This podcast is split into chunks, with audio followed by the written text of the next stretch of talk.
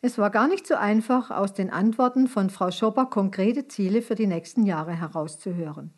Deshalb an dieser Stelle unsere To-Dos.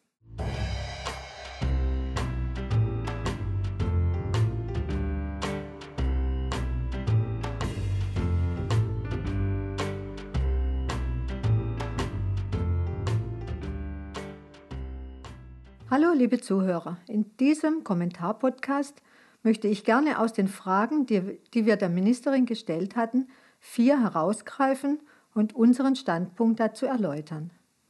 Ich bin Gabi Teilmann, die Vorsitzende des Vereins Goldader Bildung und habe durch meine Arbeit als Lehrerin, als Mitarbeiterin im Regierungspräsidium im Bereich der Lehrerfortbildung und als Fachreferentin bei der Volkshochschule schon viel Erfahrung mit Bildungsthemen sammeln können.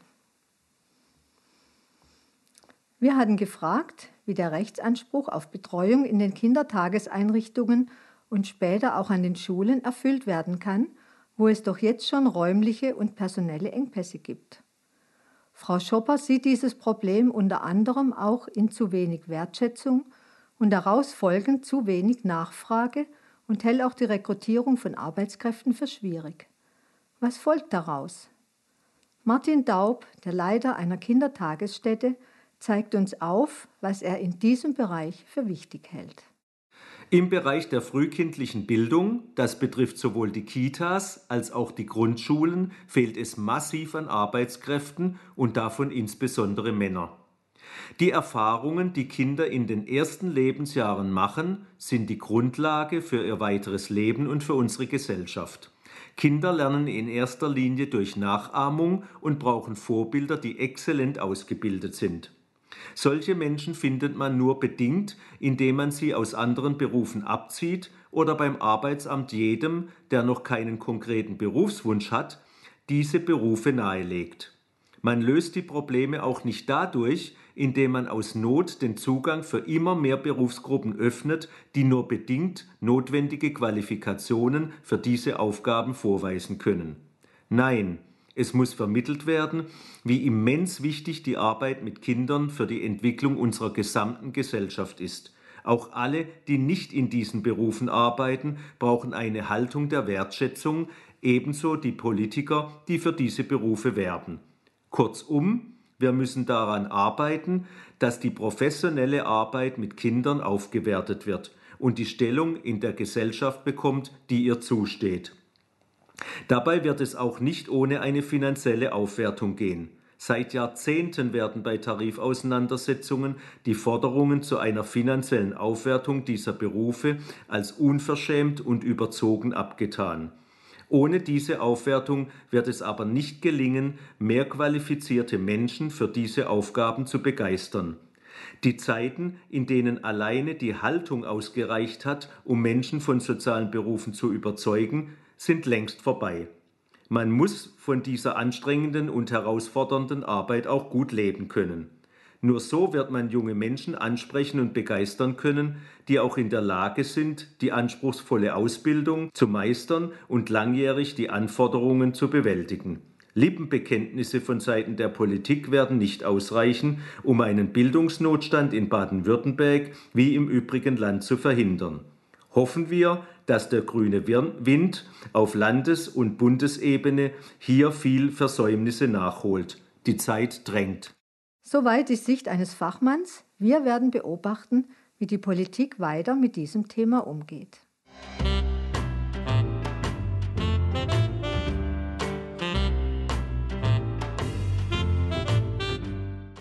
Bei der Frage, welchen Stellenwert Frau Schopper der Kultur an Schulen beimisst, und was sie tun möchte, um möglichst allen Schulkindern Zugang zu kulturellen Angeboten zu sichern, setzt sie auf schulische Strukturen, AGs und Jugendkunstschulen.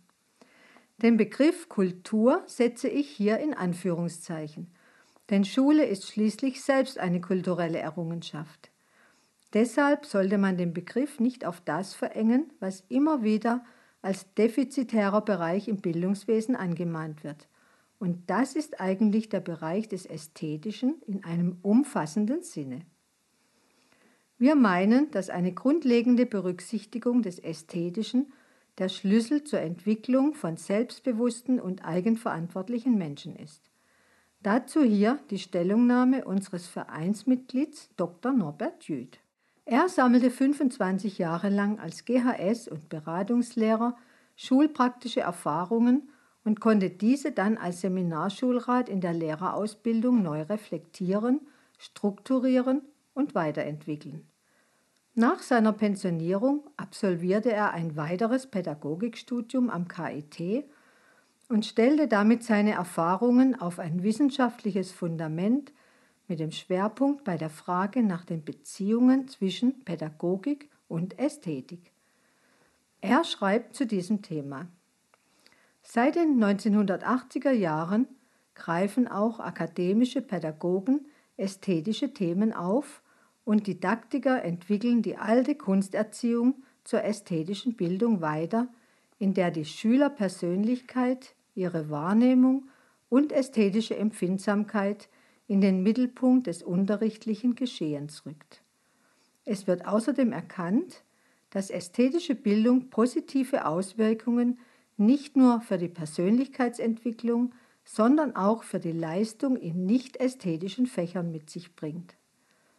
Das steigert zwar die Attraktivität dieses Bildungsbereichs selbst für die derzeit stark ökonomisch orientierte Bildungspolitik, aber eine Funktionalisierung der ästhetischen Bildung zur Verbesserung des Lernoutput greift zu kurz.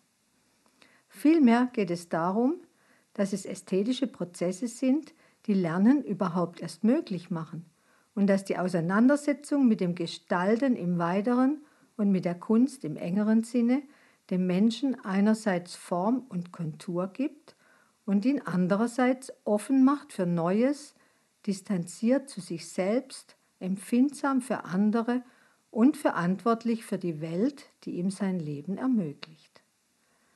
Soweit das Zitat. Das heißt, wir sollten das Ästhetische als Grundlage der Bildung verstehen, was ihr einen ganz anderen Stellenwert gibt als wenn man ästhetische Erziehung wie üblich nur als additiven Teilbereich im Bildungskanon betrachtet, der immer zuerst ausfällt, wenn es zeitlich mal wieder eng wird.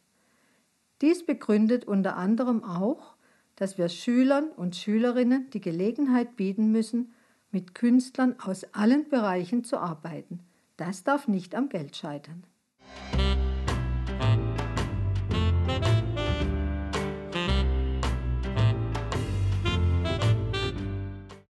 Kommen wir nun zu einer der Fragen unserer Zeit zur Digitalisierung an den Schulen.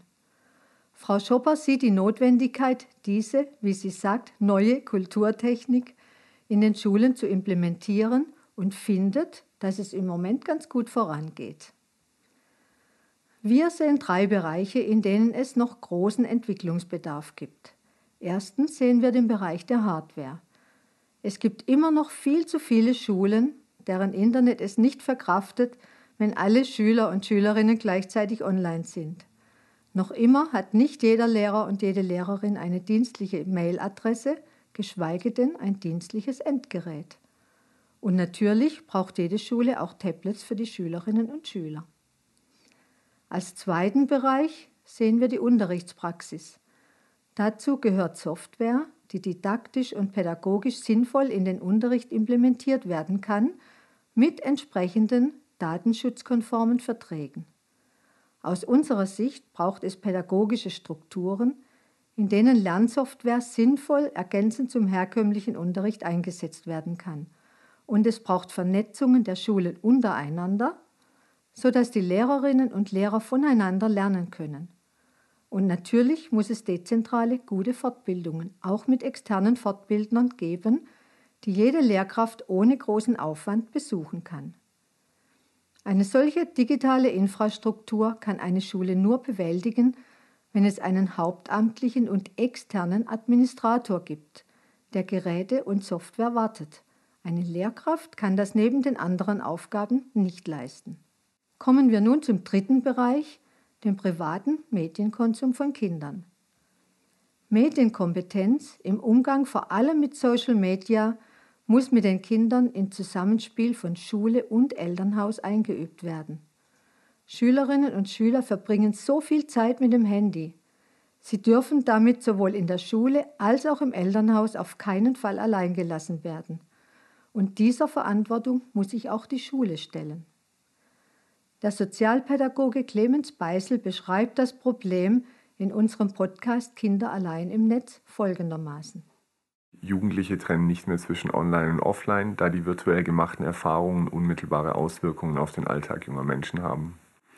Das ist was, das wir Erwachsenen so noch nicht verstanden haben, aber Jugendliche trennen nicht mehr zwischen Online und Offline. Diese Online-Zeit, die wächst und wächst. Die Pandemie hat es auch nochmal getriggert. Ja, klar, ich konnte mich nicht mehr mit meinen Freunden draußen treffen, ich konnte nicht mehr in den Sportverein gehen, ich konnte nicht mehr in den Musikverein gehen. Äh, Schulhöfe waren leer. Ja. Das heißt, das, da hat ganz viel Kontakt, konnte nicht mehr so stattfinden. Das heißt, das hat den sozialen Medien auch nochmal ordentlich in die Karten gespielt. Ähm, und was wir nicht verstehen oder was Erwachsene oft nicht verstehen, weil sie den Einblick nicht haben, ist, dass äh, alles, was wir früher am Bolzplatz oder am Unterstand gesucht und gefunden haben mit unseren Freunden, das finden Kinder heutzutage halt auch schon in sozialen Medien. Also das Thema Selbstdarstellung, Kommunikation mit Freunden, ähm, äh, wie sich Gruppen entwickeln, also mit Anführer, auch mit schwarzem Schaf. Und ja, das findet jetzt halt alles in einem viel versteckteren Raum für Eltern oft statt, wenn die da nicht hingucken. Ähm, wenn es jetzt nur nach Zeiten geht, ich war jetzt diese Woche äh, ganz viel in, in 8. und 9. Klassen, hatte insgesamt sechs Workshops mit, mit 8. oder 9. Klassen diese Woche. Da würde ich sagen, lag die Durchschnittszeit, obwohl es Gymnasien waren, die sie an ihrem Handy verbringen, zwischen fünf und sieben Stunden pro Tag. Ähm, bei den Jüngeren in den fünften Klassen, in denen ich jetzt diese Woche an einem Pforzheimer Gymnasium war, waren die meisten Kinder auch schon bei, bei drei bis fünf Stunden. Ich hatte aber auch in jeder Klasse Kinder, die weit über zehn Stunden pro Tag am Handy sind. Und das, was du gerade gesagt hast, also da findet halt eine Verdrängung von anderen Dingen statt. Das heißt, es geht oft auf die Schlafenszeit, führt dann zu Konzentrationsstörungen am nächsten Tag. Also dass man halt auch in der Schule dann nicht mehr die Leistung bringen kann, die man eigentlich bringen könnte. Ähm, führt aber auch dazu, dass sowas wie ein regelmäßiges Essen mit der Familie zum Beispiel nicht mehr stattfindet. Ähm, genau, ja, ähm, führt auch zu, zu anderen, äh, äh, sowohl psychischen als auch physischen Problemen, ja, also Körperhaltung, Augen, die darunter leiden, ähm, aber halt auch zu wenig Sport oder zu wenig Bewegung. Ähm, genau, also es ist eine hohe Bandbreite, ganz wichtig für Erwachsene. Jugendliche trennen nicht mehr zwischen Online und Offline. Das heißt, das, was digital passiert, hat einen enormen Einfluss auf das Leben der Kinder. Ähm, und das sehen, also das ist vielen Erwachsenen nach wie vor nicht bewusst. Dieses Problem ist, so mein Eindruck, in der Politik und in der Schule noch nicht wirklich angekommen.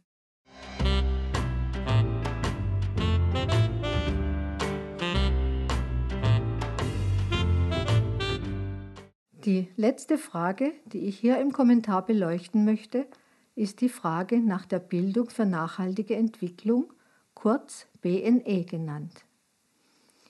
Die Mechanismen einer nachhaltigen Lebensweise sollen Schülerinnen und Schülern als Querschnittsthema über alle Schulfächer lernen.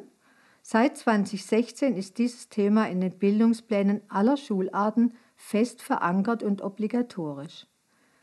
Dahinter steht ein Ziel der UNESCO, BNE-Aktivitäten auf der ganzen Welt anzustoßen und zu, zu intensivieren und Bildung und Lernen so zu gestalten, dass jeder Mensch das Wissen, die Fähigkeiten, die Werte und Einstellungen erwerben kann, um zu einem gerechteren, friedlicheren und nachhaltigeren gesellschaftlichen Zusammenleben beitragen zu können.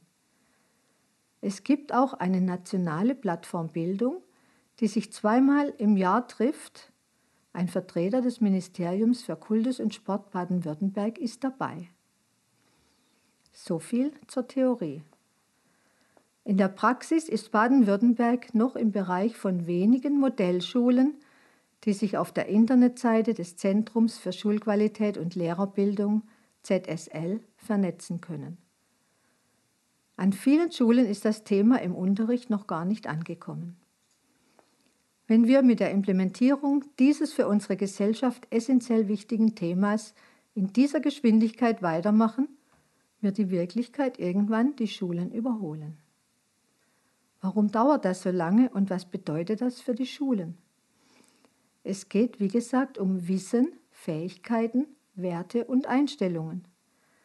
Das Wissen und die Fähigkeiten können leicht in der bisher gewohnten Art vermittelt werden. Aber wie lehrt man Werte und wie lehrt man Einstellungen? Um das einüben zu können, brauchen die Schülerinnen und Schüler Vorbilder und die Möglichkeit, selbst zu handeln und sich auszuprobieren. Hier kommt das aktuelle Schulsystem an seine Grenzen. Das ist nicht schulrelevantes Wissen, das in einer Notenskala abgebildet werden kann. Und das ist auch nicht durch Sprache vermittelbar. Lehrerinnen und Lehrer sollten diese Werte leben und sie müssen den Kindern die Gelegenheit geben, sich auszuprobieren, etwas zu erforschen und sich als selbstwirksam erleben zu können. Und das wäre ein Paradigmenwechsel in der Schulkultur. Unsere geltenden Bildungspläne haben schon die Voraussetzung dafür geschaffen, dass zumindest in Teilbereichen dieser Paradigmenwechsel stattfinden kann. Hört dazu unseren ersten Podcast Lebendiges Lernen, in dem die Lehrerin Kerstin Fischer, die mit ihrer Klasse regelmäßig in den Wald oder an andere Lernorte geht, eindrucksvoll schildert, wie ihr lebendiger Unterricht die Vorgaben des Lehrplans erfüllt. Hier ein kurzer Ausschnitt. Ich äh, lebe den Bildungsplan 1 zu 1. Der neue, den gibt es jetzt seit 2016 und ähm, der ist immer noch sehr kompetenzorientiert. Der davor war rein kompetenzorientiert, den fand ich schon genial, das fand ich eine Revolution. Und, ähm, und dann wollten aber viele Lehrer wieder eine Orientierung. Deswegen gibt es jetzt diese inhaltsbezogenen Kompetenzen. Die sind aber so offen gehalten, dass äh, das für mich auch immer noch unglaublich gut ist. Also diese inhaltsbezogenen Kompetenzen, die decke ich voll, also fast eins zu eins im Wald oder draußen ab. Ich kann euch da mal ein paar Beispiele sagen. Also im Sachunterricht äh, ist zum Beispiel diese Kompetenz Kind und Gesellschaft und da geht es einfach Leben in der Gemeinschaft. Das machen wir extrem, wenn wir draußen sind. Wir sind voneinander abhängig, wir ähm, sind im Gespräch und äh, natürlich Natur und Kind äh, ist eine inhaltsbezogene Kompetenz. Das sind halt alles Tiere, Pflanzen. Äh, wir, wir lernen die Pflanzen, die Bäume kennen, die Früchte von den, die Funktion der Bäume, die ähm, Heil, ja, heilenden Pflanzen. Wir machen uns unsere Salben. Also das ist da komplett abgedeckt. Tiere und Pflanzen in ihren Lebensräumen sowieso. Ich gehe, wie, wie gesagt, jetzt normalerweise um diese Zeit mit den Kindern Kröten einsammeln. Ähm, äh, also ja, Naturphänomene, wenn wir unterwegs sind, es gibt ein Gewitter, was machen wir? Auch diese Angst zu spüren, äh, das ist draußen ja, äh, das ist auch wieder das Leben. Es gibt schon viele Lehrerinnen und Lehrer, die dieses Thema ernst nehmen und umsetzen. Es müssten nur viel mehr Möglichkeiten geschaffen werden, voneinander zu lernen und mit wenig Aufwand gute Fortbildungen besuchen zu können.